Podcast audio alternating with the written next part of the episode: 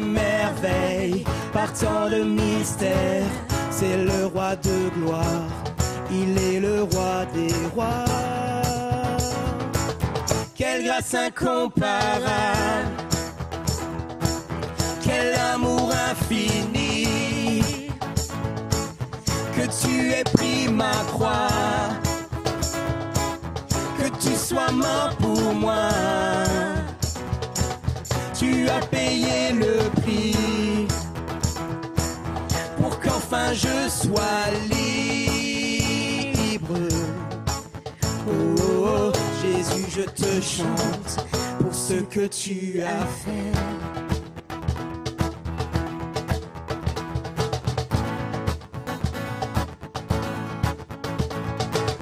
Qui ramène la paix dans la confusion, change les orphelins en fils et en filles. C'est le roi de gloire, il est le roi des rois. qui règne sur les peuples vérité, brille comme le soleil de tout son éclat. C'est le roi de gloire, il est le roi des rois. Quelle grâce incomparable, quel amour infini, que tu aies pris ma croix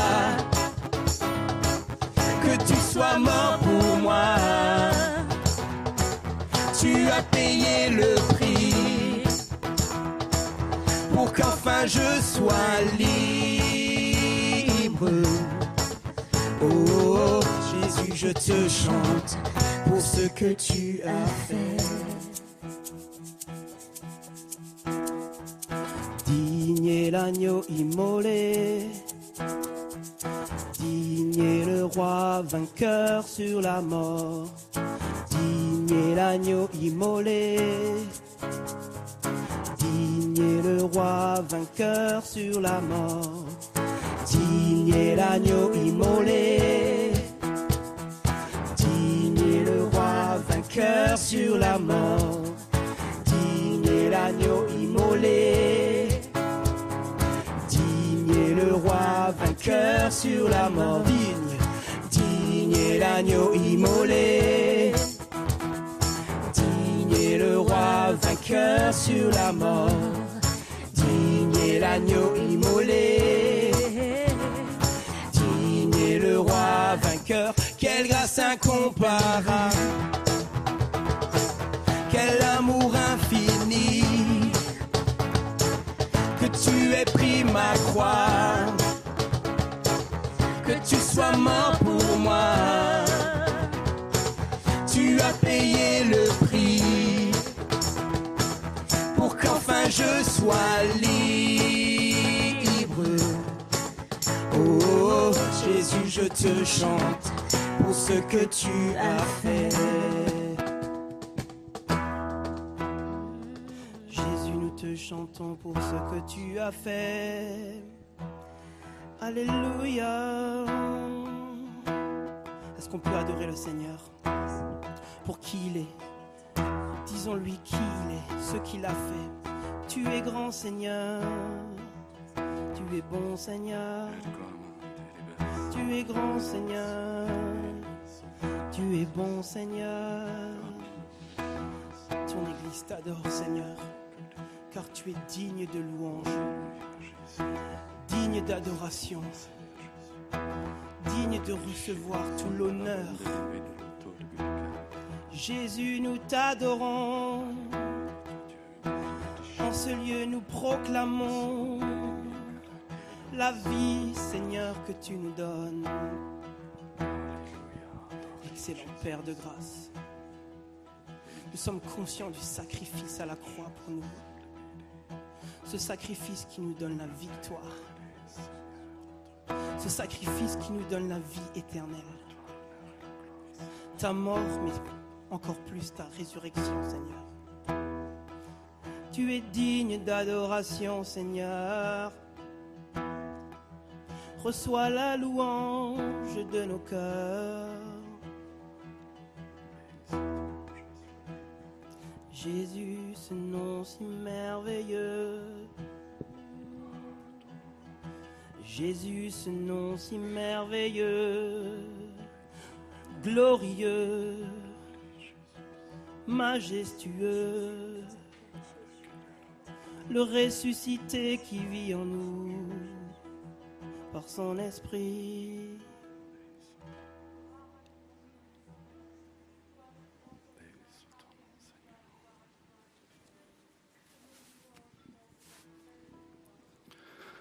Bonjour à tous. Je voudrais vous partager une vision. Voici, je me tenais devant des nuages qui venaient vers moi, ou des formes de nuages, des nuées. Et j'attendais que cela se dissipe afin que je regarde plus loin de ce qui allait apparaître. Mais cela s'est arrêté ainsi. Je n'ai pas compris et j'ai demandé au Seigneur de, de m'expliquer. Et voici, cela parle de l'horizon, de, des projets, cela parle de demain. Et c'est vrai que c'est confus, qu'on ne voit rien. Mais nous savons, en tant qu'enfants de Dieu, nous ne marchons pas par la vue, nous marchons par la foi. Quand j'ai reçu cela, j'ai demandé au Seigneur, est-ce que c'est tout? Alors, euh, il y a autre chose qui m'a été donnée de voir. J'étais dans les rues, sur les places, dans les jardins, et ces lieux étaient austères. Il n'y avait personne, c'était comme sans vie. À la vue de toutes ces choses, je me suis dit, est-ce est notre avenir? La pensée m'est venue dans le sens où que même avec une seule personne, le Seigneur peut faire naître toute une nation. Je voudrais aussi vous parler d'Élisée. Quand son serviteur s'est levé le matin et qu'il a vu que toute la ville était entourée. Il en a parlé à son maître et il a prié Dieu afin qu'il lui ouvre les yeux. En ouvrant les yeux, il a pu voir la gloire de Dieu, bien plus nombreuse que celle qui était charnelle. Soyez bénis. Amen.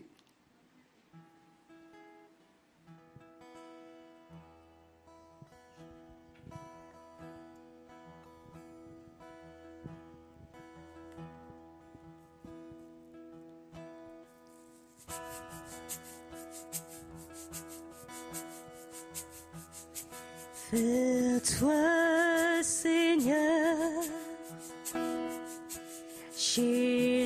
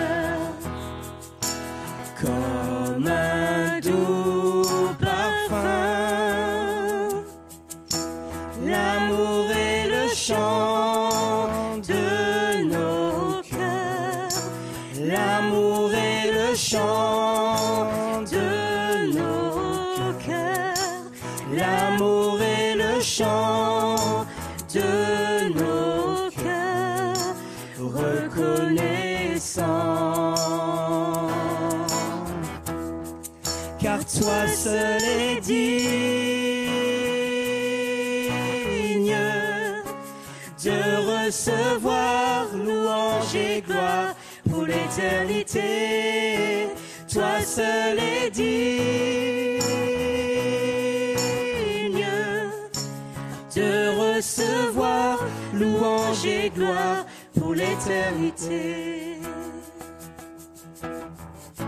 dans ta bonté de ta grandeur.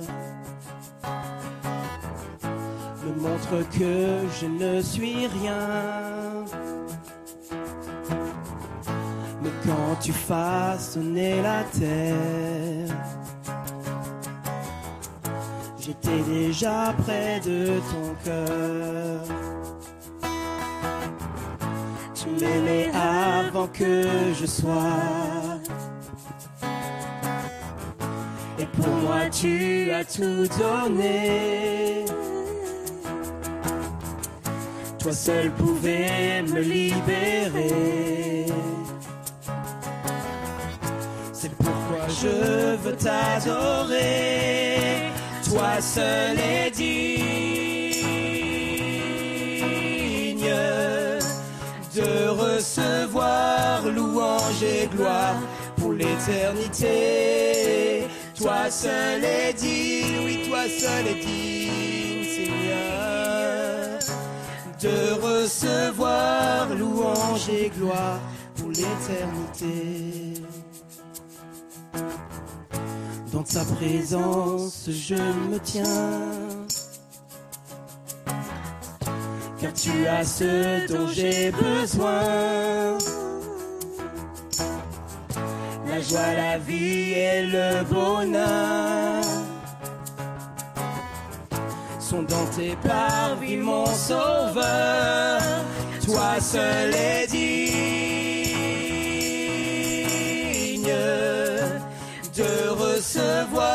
louange et gloire pour l'éternité. Toi seul est digne de recevoir louange et gloire pour l'éternité. Toi seul est digne de recevoir louange et gloire pour l'éternité. Toi seul est digne de recevoir louange et gloire pour l'éternité.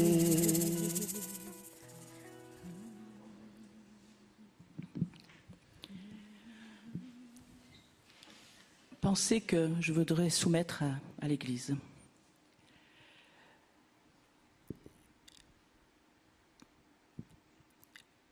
Tu te dis, je suis comme un roseau faible, je n'ai pas de force, ni physiquement, ni psychologiquement. Tu dis au Seigneur, tu sais que je suis fragile. Alors je ne sais pas trop ce que je peux faire pour toi et je m'interroge sur mon utilité. Alors le Seigneur te dit, considère l'univers, considère la terre, considère la nature. Il y a ce que l'on va appeler l'infiniment grand et l'infiniment petit. Il y a la roche dure. Et dans les roches, il y a différents types de dureté. Et puis, il y a des choses éphémères. Un parfum, une fleur, un papillon. Et pourtant, tout cela contribue à l'équilibre universel. Alors sache qu'à mes yeux, il n'y a pas de fragile ou de fort, de petit ou grand. Il y a chacun qui est avec qui il est. Il y a chacun qui a sa place dans l'univers, dans l'humanité, dans l'Église. Tu n'es pas infiniment petite ou petite, tu n'es pas infiniment fragile, tu es qui tu es. Et ce que le Seigneur attend de toi, c'est que tu sois complètement toi-même, que tu t'exprimes complètement. Parce que, comme le roseau vient apporter, préserver de l'humidité, apporter des choses particulières aux petites bêtes qui sont autour de lui, tout comme la montagne va apporter d'autres choses. Chacun d'entre vous va apporter quelque chose de différent, de particulier, et le tout constitue l'équilibre selon Dieu. Donc ne dis pas je suis fragile, dis simplement je suis qui je suis et je m'en réjouis et je sers Dieu.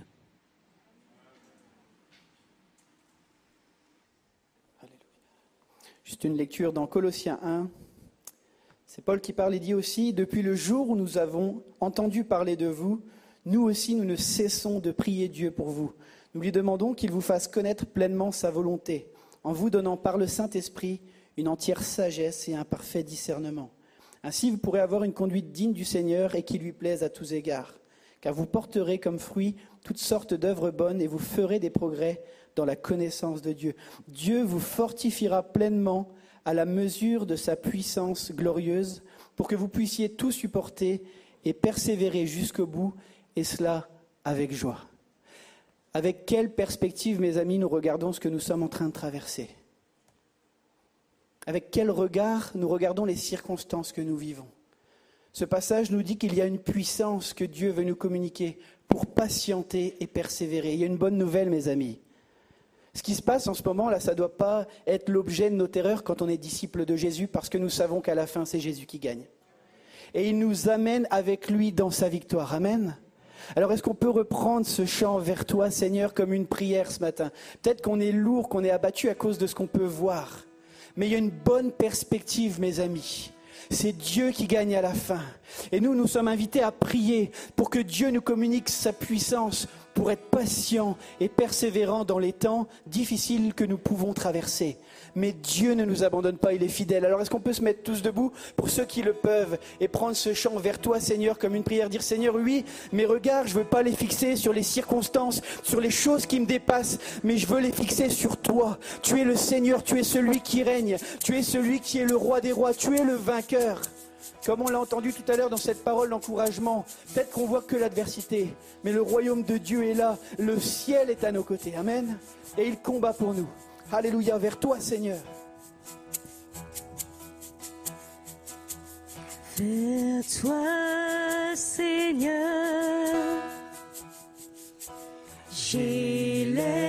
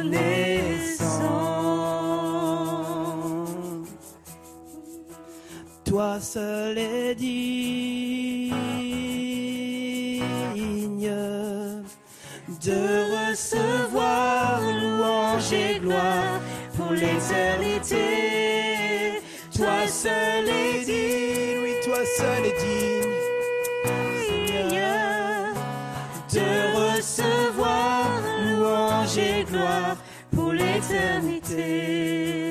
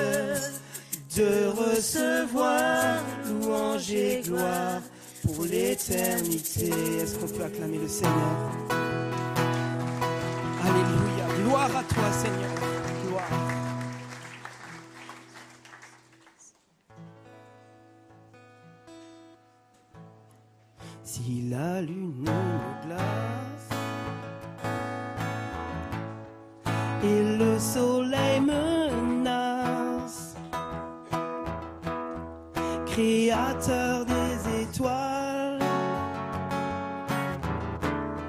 Mon secours est en toi. Si mes larmes ruissellent et que mon pas chancelle, créateur de la terre. Mon secours est en toi.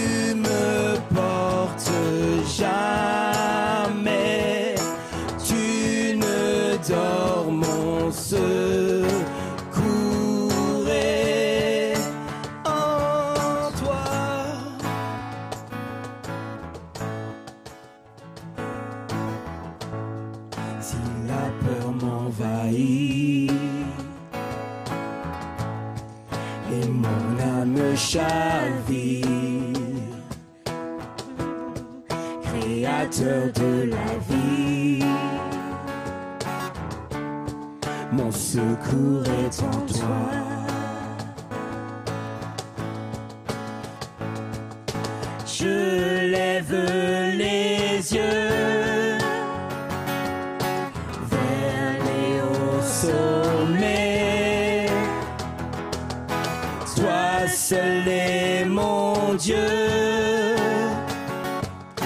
Je proclamerai.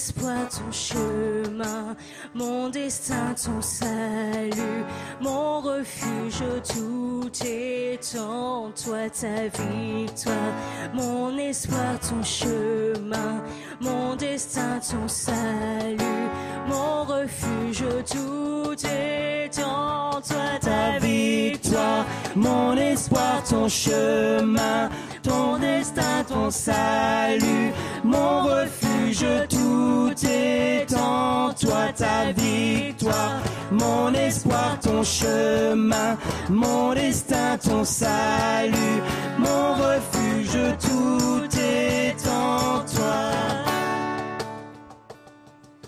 Je lève les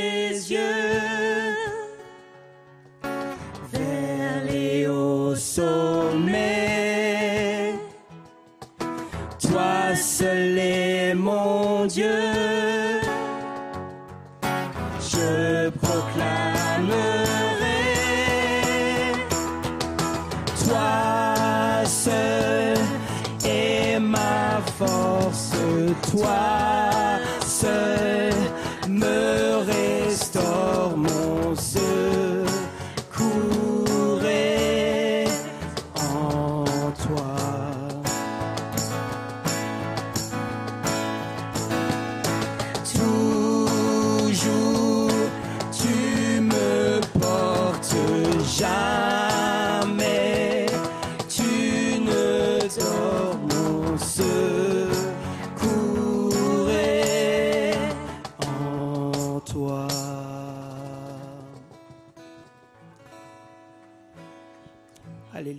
peut acclamer le Seigneur. On dire, c'est notre secours. Gloire à toi. Amen. Quelle grâce de savoir qu'on peut avoir accès à ce secours. Quelle grâce on a de savoir qu'on peut fixer nos regards sur les montagnes. Jésus est accessible, mes amis. Et lorsqu'on n'est pas bien, lorsqu'on est dans le trouble, on peut s'approcher de lui librement et être au bénéfice de sa vie qu'il veut encore déverser. Amen. Merci au groupe de louanges encore pour euh, ce temps intimiste qui nous a conduits auprès du cœur de Dieu à chercher sa face. Juste une annonce avant de laisser la place à Anne. On a une bonne nouvelle pour nos aînés. Depuis mars 2020, on n'a pas pu se réunir les vendredis après-midi, mais on a décidé que à partir de ce vendredi 3 septembre, on aura une rencontre pour les aînés. Alors elle va être un peu modifiée, il n'y aura pas le petit temps de gâteau après pour respecter les, les mesures et faire attention, mais on veut pouvoir, mes amis, ce qui est important c'est de prier Jésus, non, le gâteau, on peut faire ça après. ok? Donc ce qui est important pour nous, c'est de pouvoir être là aussi, se tenir sur la brèche. On ne sait pas combien de temps cette fenêtre va être ouverte, on ne sait pas ce qui peut se passer dans les mois d'après, mais là, dans deux semaines, on sait un petit peu à peu près où on en est. Et je pense qu'il est important qu'on puisse se réunir ensemble. Et euh, la prière du juste a une grande efficacité. Donc merci aux aînés, ceux qui ont à cœur de, euh, revenir pour vivre ces moments ensemble, de prier, prier pour notre ville, prier pour l'Église. Donc vendredi 3 septembre à 14h30, et ça se passera à la cafétéria. Ça va? Pour les annonces? Ok L'équipe, c'est bon, merci. On va inviter Anne à s'approcher et puis on va prier pour euh, la parole, pour prier pour ce que Dieu a mis sur son cœur. Seigneur, on te remercie pour euh, ce que tu vas encore nous parler ce matin. Croyons que tu es un Dieu qui te révèle.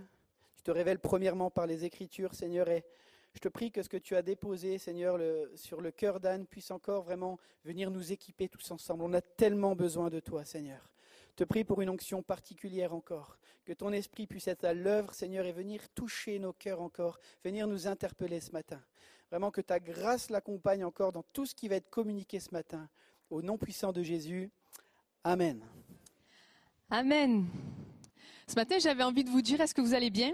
Et je me rappelle une fois où je suis allée, il y a une quinzaine d'années, je suis allée, je suis rentrée à l'église le dimanche matin. Et c'est une, église beaucoup plus petite où on est une centaine de personnes, 150. C'est le pasteur, il dit, ouais, est-ce que vous allez bien? Et, les chrétiens ils disent oui. Et moi, j'arrive au fond et je dis, non, ça va pas. Mais je l'ai dit tellement fort que j'ai dû le mettre mal à l'aise. Mais j'espère que ce matin, vous allez bien. Et que déjà, vos cœurs ont été touchés par la louange qui a été apportée. Amen. Alors ce matin, on va parler de quelque chose de particulier, le doute qui me déroute. Et nous avons tous traversé des événements ou des situations qui nous ont poussés à douter de Dieu. Le doute est un sentiment perturbant, mais qui, à la lumière des textes bibliques, peut être un tremplin pour la foi. Alors on va lire, lisons dans Nombre 13. L'Éternel dit à Moïse, Envoie des hommes explorer le pays de Canaan que je donne aux Israélites. Tu enverras un homme issu de chacune des tribus de leurs ancêtres. Ils seront choisis parmi leurs princes. Et je pense que vous connaissez la suite. Moïse envoie les douze. Et voilà que les douze hommes vont faire du repérage dans le pays de Canaan. Et bien sûr, quelque temps après, ils reviennent faire un compte-rendu. Et il dit, c'est un pays où coule le lait et le miel, c'est-à-dire un pays d'abondance. Comme Dieu leur avait dit. Ils ont même ramené une grappe de raisin. Alors nous, la taille des grappes de raisin, elles font ça. C'est une bonne grappe grosse. Et eux, ils ont, il a fallu qu'ils la portent à deux, tellement elle était grosse, cette grappe de raisin, pour montrer que c'était la terre promise. C'était bien ce pays d'abondance. Mais sur les douze qui sont partis, deux sont revenus et ont fait confiance en Dieu et ont dit oui, c'est là, c'est bien ce pays promis, c'est bien ce que Dieu nous a dit, c'est là qu'il faut aller. Les dix autres ont reconnu qu'il y avait de l'abondance. Mais ils ont dit que le peuple qui y vivait allait les détruire. Et la première des choses que je me suis dit en, lisant ce texte, je me suis dit, mais en fait, le doute, il déroute. Le doute déroute. Et la suite de l'histoire montre que leur doute s'est répercuté sur tout le peuple. Le doute des dix s'est répercuté sur tout le peuple. Ils ont erré dans le désert pendant 40 ans avant de rentrer dans la terre promise. Ce matin, j'ai envie de vous poser la question, qui d'entre nous ici dans la salle ou derrière vos écrans, n'a jamais douté de qui que ce soit ou de quoi que ce soit dans sa vie? Qui lève sa main. Des fois, rien que pour s'habiller le matin, on doute. Qu'est-ce que je mets Qu'est-ce que je mets pas? Alors, il ne faut pas dire que vous ne doutez pas. À un moment ou à un autre de nos vies, on a fait face au doute. Le doute se manifeste dans, dans bien des domaines de nos vies et est commun à tout être humain. Mais qu'est-ce que le doute au juste?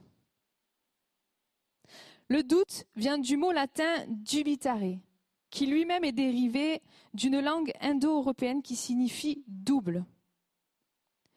Cela peut se traduire par le fait que croire, c'est de faire qu'un avec soi-même,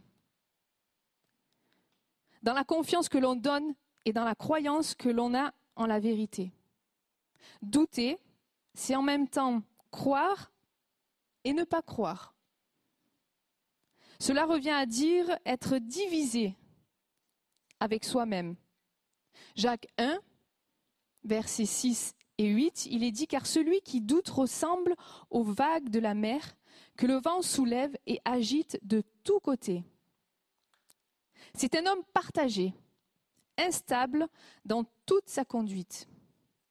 Et dans le Nouveau Testament, on découvre plusieurs termes qui sont utilisés pour parler du doute. Et c'est intéressant de connaître leur signification, car ça nous permet d'avoir une définition complète de ce qu'est le doute. Le premier terme est dipsukos. C'est l'état de quelqu'un qui est chroniquement partagé entre deux opinions. Et on la trouve dans le verset que je viens de vous lire, dans Jacques 1, 6 et 8. On voit dans Marc 11, 23, Je vous le dis en vérité, si quelqu'un dit à cette montagne, retire-toi de là et jette-toi dans la mer, et s'il ne doute pas dans son cœur, mais croit que ce qu'il a dit arrive, il le verra s'accomplir. Le terme ici utilisé dans ce verset est diacrino, qui désigne fortement la séparation, le fait de trancher. Plus concrètement, c'est une personne tellement déchirée entre plusieurs choix qu'elle n'arrive pas à se décider. Et en même temps, elle en est incapable de se décider. On continue dans Luc, chapitre 24, verset 38. Mais Jésus leur dit, Pourquoi êtes-vous troublés? Pourquoi avez-vous ces doutes dans vos cœurs? C'est la version français courant. Ici, le terme utilisé par Jésus est dialogisomei. La racine de ce mot est dialogue. Il se rapporte au, dialogue intérieur, la réflexion intérieure. Et dans le Nouveau Testament, le terme renvoie habituellement au ressassement des pensées ambivalentes, peser le pour et le contre. On continue en, en Matthieu 14, 31, quand Pierre a voulu rejoindre Jésus sur les eaux. Aussitôt Jésus tendit la main, l'empoigna et lui dit Homme de feu, de peu de foi, pourquoi as-tu douté? Pourquoi as-tu douté Et le terme utilisé est distazo. Le doute ici doit se comprendre dans la notion d'hésiter, de réfléchir ou de chanceler. Et parfois on se retrouve face à une situation où il faut se lancer, et on garde une réserve qui peut nous faire vaciller sur nos assises. Il y a un, dernier terme qui est météorizomai, qui signifie élever, suspendre. Il fait penser au mot météore, faire monter l'espoir au sens figuré. Il évoque également l'élévation d'esprit ou l'arrogance. Et quand on y réfléchit bien, le fait de s'élever dans les airs donne l'idée de perturbation. Je ne sais pas si vous avez déjà pris l'avion. Quand on a une perturbation, ça secoue. Et du coup, d'instabilité, d'anxiété, de tension et doute propre à une situation de dilemme. On peut croire que le doute, en fait, garde toutes les issues ouvertes sans jamais prendre de position, sans jamais prendre parti. Et ces termes nous ont permis de comprendre que le doute est le fait d'être déchiré entre plusieurs choix, sans être capable de se décider. Nous nous retrouvons suspendus dans le vide, sans conviction, pour prendre parti. Ou nous nous débattons avec nous-mêmes, comme pris au piège, en remettant tout, mais tout en question. À l'évidence, nous sommes comme divisés en nous-mêmes. Le point commun à tous ces termes, c'est que le doute est un état de division intérieure. Comme si on était pris entre deux mondes. Et souvent, on dit l'expression quand on est assis entre deux chaises. Vous devrez faire le test ce matin, ce ne sera pas trop agréable. Et quand le doute s'installe, eh bien, on peut dire qu'on est bancal. Mais alors, quelles sont les raisons du doute? Depuis notre plus tendre enfance, nous sommes des personnes en relation avec autrui. Notre vie entière repose sur la confiance en quelqu'un ou en quelque chose. Le fait de faire confiance nous amène parfois à éprouver un sentiment de vulnérabilité. vulnérabilité. De dépendance à autrui. Toute personne qui un jour ou l'autre a mis sa confiance en Dieu reconnaît qu'elle dépend totalement de lui. J'ai envie de dire, même le matin, quand vous prenez le bus ou le tram, vous dépendez du chauffeur. Vous espérez qu'il vous amène. Euh, j'espère que vous ne doutez pas trop de lui.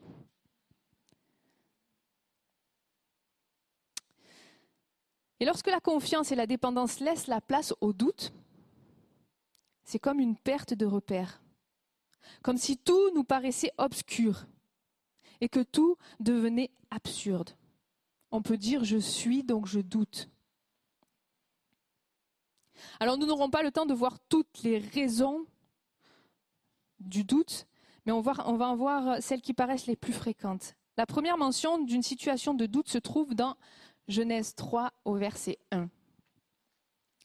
Le serpent était le plus rusé de tous les animaux sauvages que l'Éternel Dieu avait fait.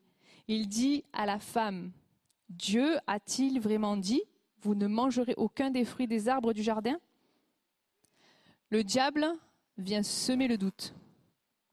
Quelque part, on peut comprendre que l'origine du doute vient de lui. La femme répondit au serpent, Nous mangeons du fruit des arbres du jardin, Cependant, en ce qui concerne le fruit de l'arbre qui est au milieu du jardin, Dieu a dit, vous n'en mangerez pas et vous n'y toucherez pas, sinon vous mourrez. Si le diable n'était pas un faiseur de troubles, après cette réponse, il serait parti. Il aurait été d'accord avec Ève. OK. Mais le serpent ne s'arrête pas là. Il dit alors à la femme, vous ne mourrez absolument pas, mais Dieu sait que le jour où vous en mangerez, vos yeux s'ouvriront et vous serez comme Dieu. Vous connaîtrez le bien et le mal. Cela vous est peut-être arrivé à propos d'une situation où vous êtes sûr d'avoir bien compris quelque chose. Et là, une personne arrive et dit, tu es sûr qu'elle t'a dit ça? Tu es certain tu es vraiment sûr et certain de sûr que la personne t'a dit ça. Là, bien sûr, arrive le doute. Alors, bien sûr, les conséquences de la gestion du doute sont plus ou moins graves, mais on est quand même dérouté. Ici, on se rend compte que c'est un élément extérieur qui vient perturber. La Bible ne dit pas si le diable était présent quand Dieu a parlé à Adam pour lui donner les consignes concernant le jardin d'Éden. Par contre, par contre, il était bien là pour semer le doute. Ce matin, quel élément extérieur a pu te mettre le doute? En fin de compte, cet élément extérieur vient détourner notre, attention, notre focus. Et comme autre raison, nous trouvons le changement de direction, changement de focus. La vision que nous avions est détournée. Pour atteindre le but, nous avons mis en place une trajectoire. Et à un moment, nos yeux se sont détournés de cette trajectoire. Regardons par exemple Paul. Quand il a voulu rejoindre Jésus sur l'eau, Pierre, euh, euh, Pierre, pardon, pas Paul, Pierre, je me. Pierre dit à Jésus que si c'est bien lui, qu'il ordonne d'aller vers Jésus. Et Paul, qu'est-ce qu'il fait? Il commence, hop, il enjambe un pied, il enjambe Pierre, pardon, Pierre. J'arrivais, je sais pas ce que j'ai avec Paul ce matin, mais c'est Pierre. Paul, il arrivera plus tard. Pierre enjambe donc la barque. Il commence à marcher sur l'eau. Et Matthieu 14, 30 nous dit, mais voyant que le vent était fort, il eut peur, et comme il commençait à s'enfoncer, il cria à l'aide vers Jésus. À un moment, Pierre a regardé au vent, et son regard s'est détaché de Jésus. Et il a eu peur et il a douté. Jésus, il a regardé vers Jésus et puis un moment, pof, il a vu ce qui se passait autour. Ce qui nous amène à une autre raison. La peur ou les sentiments qui mettent le doute. Et je me rappelle que avant de partir à l'école biblique, ça devait être une semaine avant que je parte, je suis pris d'angoisse terrible. tellement que j'étais angoissée, j'arrivais pas à manger. Et je me rappelle, j'avais euh, euh, j'avais quitté, bon, mise en disponibilité, j'avais quitté mon appartement et j'étais sur le canapé chez mes parents. Je regarde ma mère et je dis, je suis angoissée. Je suis angoissée. Et le fait de, de, de, me sentir dans cet état, je me suis mise à douter. Est-ce que j'ai fait le bon choix? Est-ce que c'est vraiment à l'école biblique que je dois aller? Et on a beau dire, euh, si tu as la paix, c'est bon, c'est que c'est la volonté de Dieu. Mais là, la force des arguments rationnel ne fera jamais le poids face à la puissance des émotions. Et parfois, il est impossible de faire entendre raison aux émotions. Si nous n'avions pas connu le péché, nous arriverions à avoir un équilibre entre la raison, la volonté et les sentiments. Nous serions cohérents dans nos actions et dans nos réactions. L'épuisement, la solitude, une longue maladie, un accident, un deuil, un coup de colère, une fatigue extrême, la jalousie ou même une mauvaise nutrition sont autant de portes ouvertes au doute par l'intermédiaire des émotions. C'est ce que nous pouvons voir au travers de l'histoire d'Élie. Il a subi la confrontation publique, des années de solitude, un bras de fer avec Jézabel, ses émotions ont été mises à rude épreuve. Et il aura suffi d'une menace pour qu'il cède. Dieu ne l'avait pas abandonné, mais ses émotions ont pris le dessus et l'ont fait tomber dans le désespoir. On continue avec une autre raison, celle du temps. Le temps passe et rien ne se passe. Enfin, s'il y a le doute qui arrive. Et là, on peut penser eh bien sûr à Abraham, Abraham qui a attendu 25 ans avant que hum, s'accomplisse la promesse que Dieu lui avait faite d'un héritier. Il a eu la vision, il avait 75 ans, elle s'est accomplie, il avait 100 ans. Et là, c'est pas trop l'âge où on attend d'avoir des enfants, même si on vit moins longtemps de nos jours. Et humainement, les conditions n'étaient pas les meilleures. Le temps passe, rien ne se passe, alors le doute prend place. Et hum, après avoir fini mon cursus à l'école biblique, je retourne chez mes parents et je reprends mon ancien travail. Et là, je dois vous avouer que c'était compliqué. Pendant trois ans de formation où les émotions ont été mises à l'épreuve, où Dieu a façonné mon cœur, mon caractère, je me suis retrouvée dans l'inactivité sur le plan spirituel mais aussi au travail. Ce que je faisais avant, c'était plus, c'est comme si on m'avait mis au placard. Plus rien ne se passait. Et j'étais équipée, je pensais que j'allais partir en mission. J'étais persuadée, convaincue. J'attendais le message. Et rien. Et lors d'une lecture, de la Bible inversée percute mon cœur. Ta situation actuelle n'est rien à côté de celle que tu vivras. Et là, quand on lit un verset, bon, on est reboosté, on se dit, allez, c'est bon, ça va arriver de suite. Mais le temps de Dieu, il n'est pas le nôtre. Et là, le doute s'installe parce que la promesse qu'on a eue, il se passe toujours rien. Une promesse nous a été faite il y a 2000 ans. Je reviens bientôt. C'est Jésus qui nous l'a dit. Et combien d'entre nous, on a été à douter, douter de cette parole? Enfin, la dernière raison au doute qui me semble importante à relever, c'est la mauvaise connaissance de Dieu. Je ne sais pas si ça, vous est déjà arrivé quand, euh, quand on vous parle de quelqu'un, on vous parle d'une personne et tout, machin, vous la connaissez pas du tout. Pas du tout. Et en fait, au fond de soi, on se fait une image de la taille, la couleur des cheveux, la voix, machin, comment elle peut être et tout. Et puis au moment de la rencontre, on voit la personne et on lui dit, en fait, je t'imaginais pas du tout comme ça. Vraiment pas comme ça. Et combien de fois avons-nous, à cause de nos croyances ou de nos représentations, déformé l'image de Dieu? Et ça, ça entraîne le doute. Non, je ne crois pas que Dieu puisse me pardonner. Après tout ce que j'ai fait, même moi, je ne me pardonnerai pas. Ou est-ce que Dieu va vraiment pourvoir à mes besoins? Est-ce que Dieu est si grand qu'on le dit et si puissant?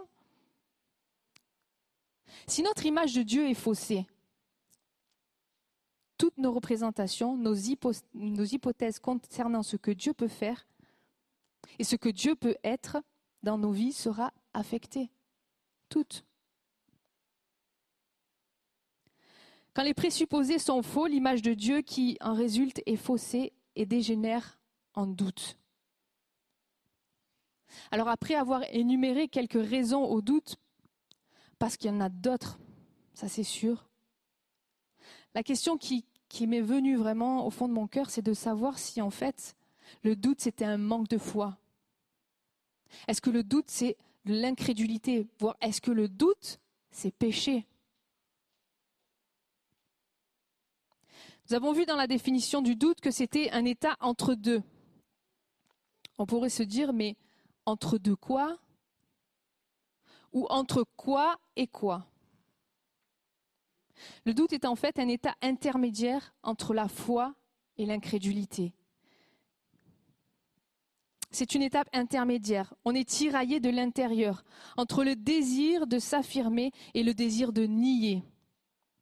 Hébreu 11, 1. Or la foi, c'est la ferme assurance des choses qu'on espère, la démonstration de celles qu'on ne voit pas. Lorsque nous avons placé notre foi en Dieu, nous reconnaissons que nous dépendons totalement de lui et notre foi se met en route. Elle croit en Dieu, en sa souveraineté, en sa sainteté et en son amour. La foi du chrétien, reconnaît la toute-puissance, la véracité et la fiabilité de Dieu. Alors la foi ne veut pas dire qu'il n'y a pas de doute. Dans la foi, il y a toujours une part de doute.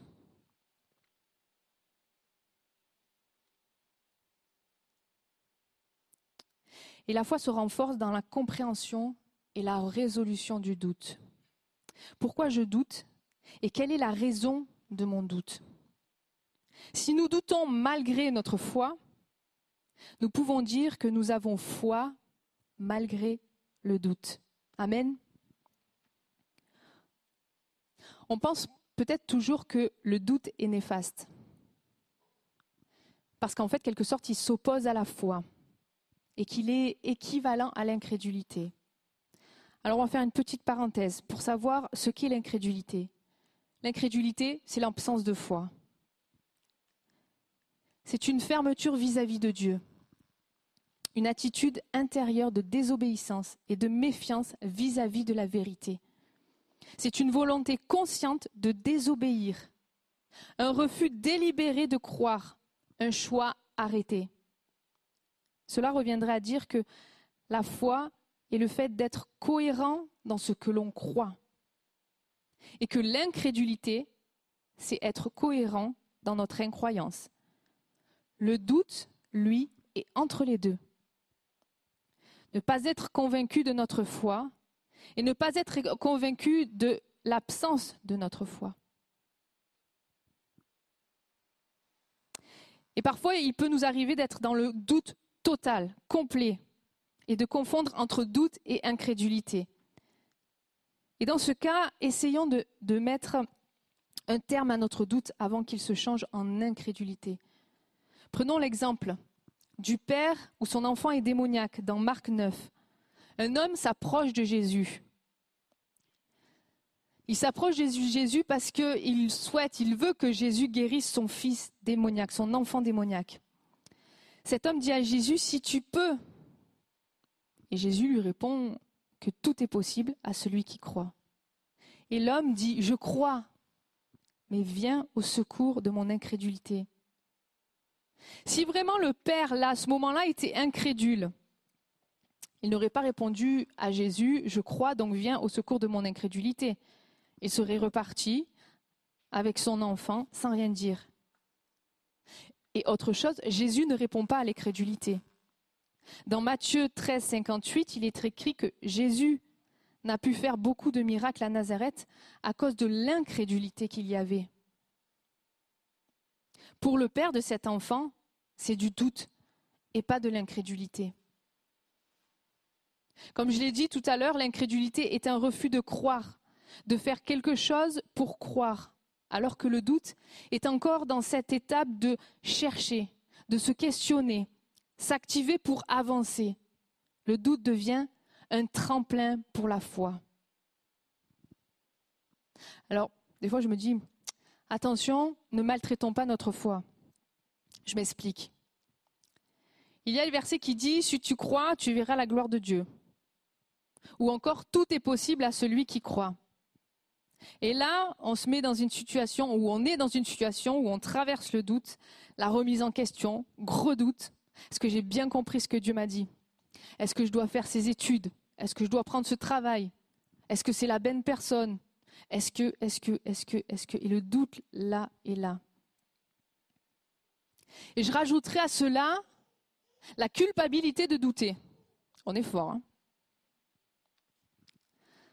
Alors de suite, on met la pression à la foi. Allez, vas-y, crois. Non mais franchement, c'est quand même pas compliqué de croire. Il te dit, si tu crois, tu verras la gloire de Dieu. Et en plus, il est dit, tout est possible à celui qui croit. Mais vas-y. Tout ça parce qu'on a une fausse croyance qui consiste à penser que douter est un manque de foi. Et donc croire que quand on doute, ben on a péché. Le doute est utile à notre foi. J'ai un scoop. Alors le scoop de toute l'année, si vous doutez, c'est que vous êtes normal. Il n'est pas bon mon scoop? J'espère que ça vous rassure quand même. Hein. Je ne sais pas si vous avez, ça vous est déjà arrivé dans une situation quelconque où vous doutez d'avoir fait quelque chose ou dit quelque chose. Qu'est-ce qu'on fait quand on doute de l'avoir fait? Eh bien, on va vérifier si on a bien fait la chose. Par exemple, je sais qu'il y en a, avant de se coucher, il faut fermer la porte à clé à fin, et des fois, ils doutent de l'avoir fait. Donc, ils vont vérifier. On va vérifier une fois, deux fois ou trois fois. Et une fois qu'on a vérifié, ben, le doute, disparaît. Et si on appliquait ce même principe à nos doutes de chaque jour? La première chose à faire serait d'analyser la raison de notre doute. Est-ce à cause d'un élément extérieur? Est-ce un manque de connaissance de Dieu? Est-ce une submersion de mes émotions?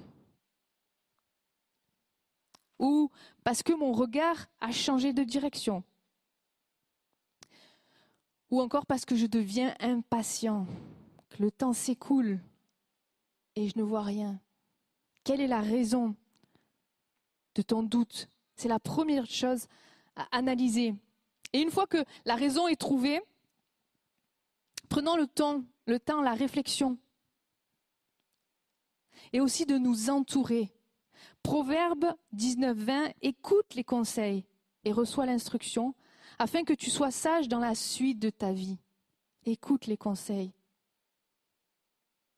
Après avoir recueilli ces conseils, j'ai envie de dire faites le point positionnez-vous face au doute pour pouvoir agir en conséquence. Et surtout, à ce moment-là, restez ferme sur ce choix, sur cette position.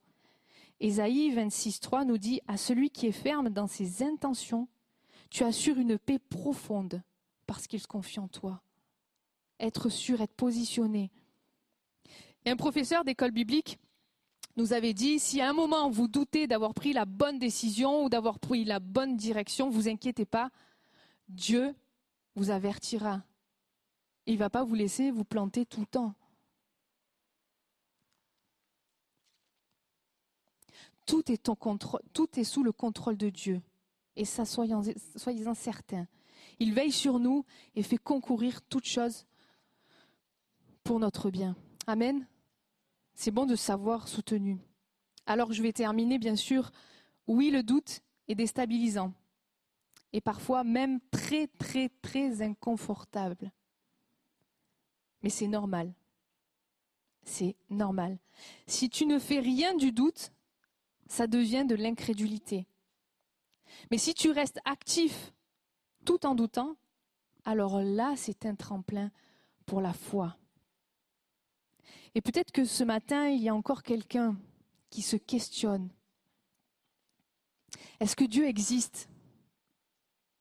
Est-ce que je peux lui faire vraiment confiance, la totale confiance? Le doute qui déroute, c'est que tu restes campé sur ta position et que tu ne fasses rien. Le doute qui sert de tremplin à la fois, c'est que tu t'actives pour répondre à ce doute et trouver la raison. Celui qui s'approche de Dieu, Dieu s'approchera de lui. Peut-être là aujourd'hui, en ce moment, tu es dans une phase de doute. Est-ce que la direction est bonne? Est-ce que j'ai fait le bon choix? Est-ce que c'est ma volonté ou c'est la volonté de Dieu? Pose-toi, prends du temps, analyse, entoure-toi de conseillers, positionne-toi et reste campé sur ta position. La désobéissance à Dieu qui s'endurcit jusqu'à l'incrédulité est péché. Mais le doute n'est pas péché. L'importance qu'un chrétien accorde à ses doutes est directement proportionnelle à celle qu'il accorde à la foi.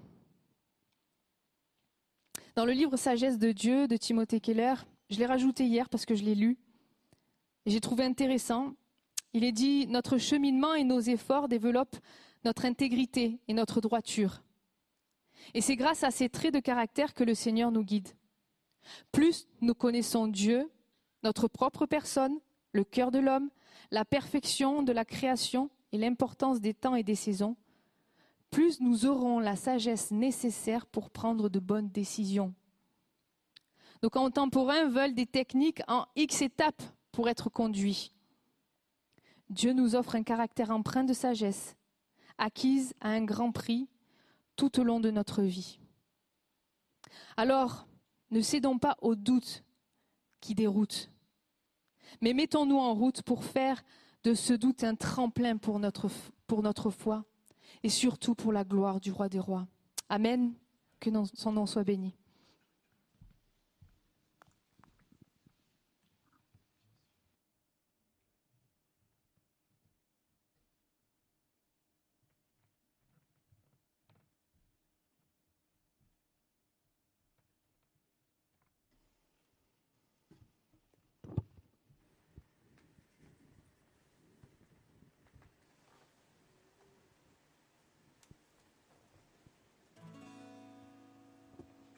Qu'on peut se lever dans la présence du Seigneur encore pour prendre un dernier chant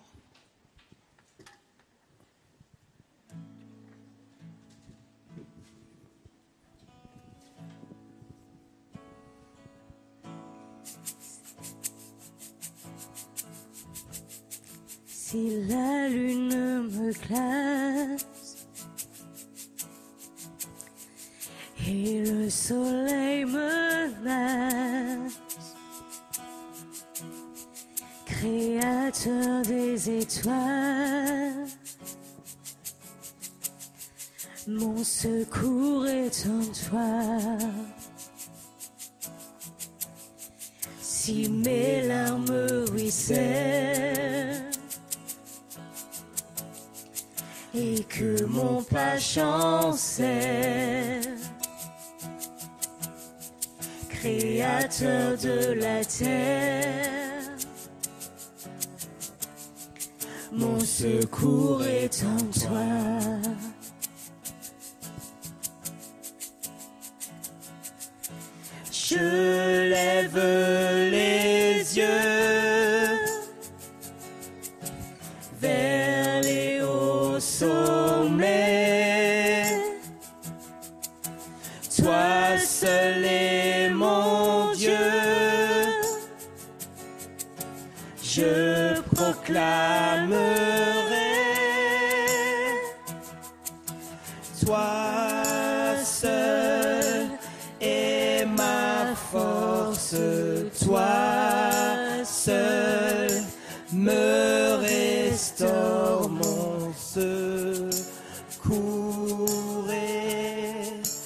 En toi.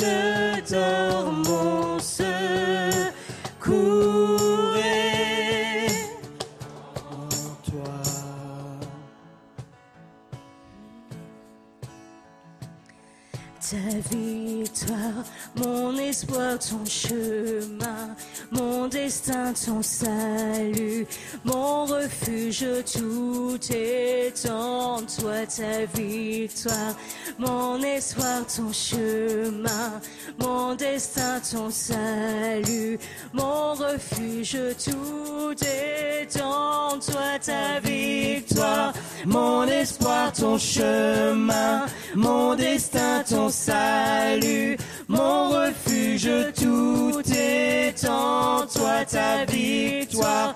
Mon espoir, ton chemin, mon destin, ton salut, mon refuge, tout est en toi. Je lève les yeux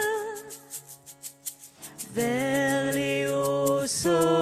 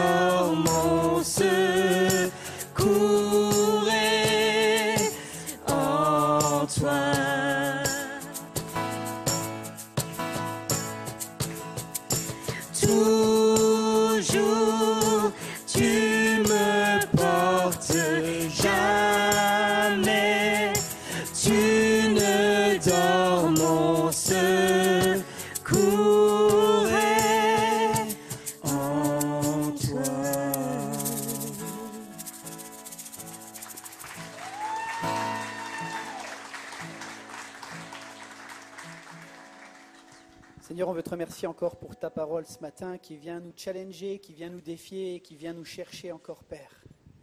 Je te prie, Seigneur, pour que les saisons peut-être là de doute que nous sommes en train de traverser puissent être, comme on l'a entendu, un tremplin, Seigneur, une opportunité pour te chercher encore plus, Seigneur, pour te découvrir encore plus comme celui qui euh, euh, assure notre destin, celui qui assure notre salut, celui qui assure notre destinée. Merci Jésus encore pour ta parole, Père. Que vraiment nous ne soyons pas dans le trouble face à tout ce qui se passe. On est reconnaissant parce que ça peut être une opportunité pour te découvrir encore plus comme le seul Dieu vivant et vrai. Tu es le sauveur de l'humanité, Jésus, il n'y en a pas d'autre. À toi la gloire, la louange. Amen. Amen. Amen. Ben, bonne semaine à chacun. Gardez ce que vous avez reçu encore euh, sur vos cœurs. Si c'est venu vous chercher sur certains aspects, cherchez la face de Dieu, priez et que le Seigneur vous bénisse. On salue aussi nos internautes et à la semaine prochaine.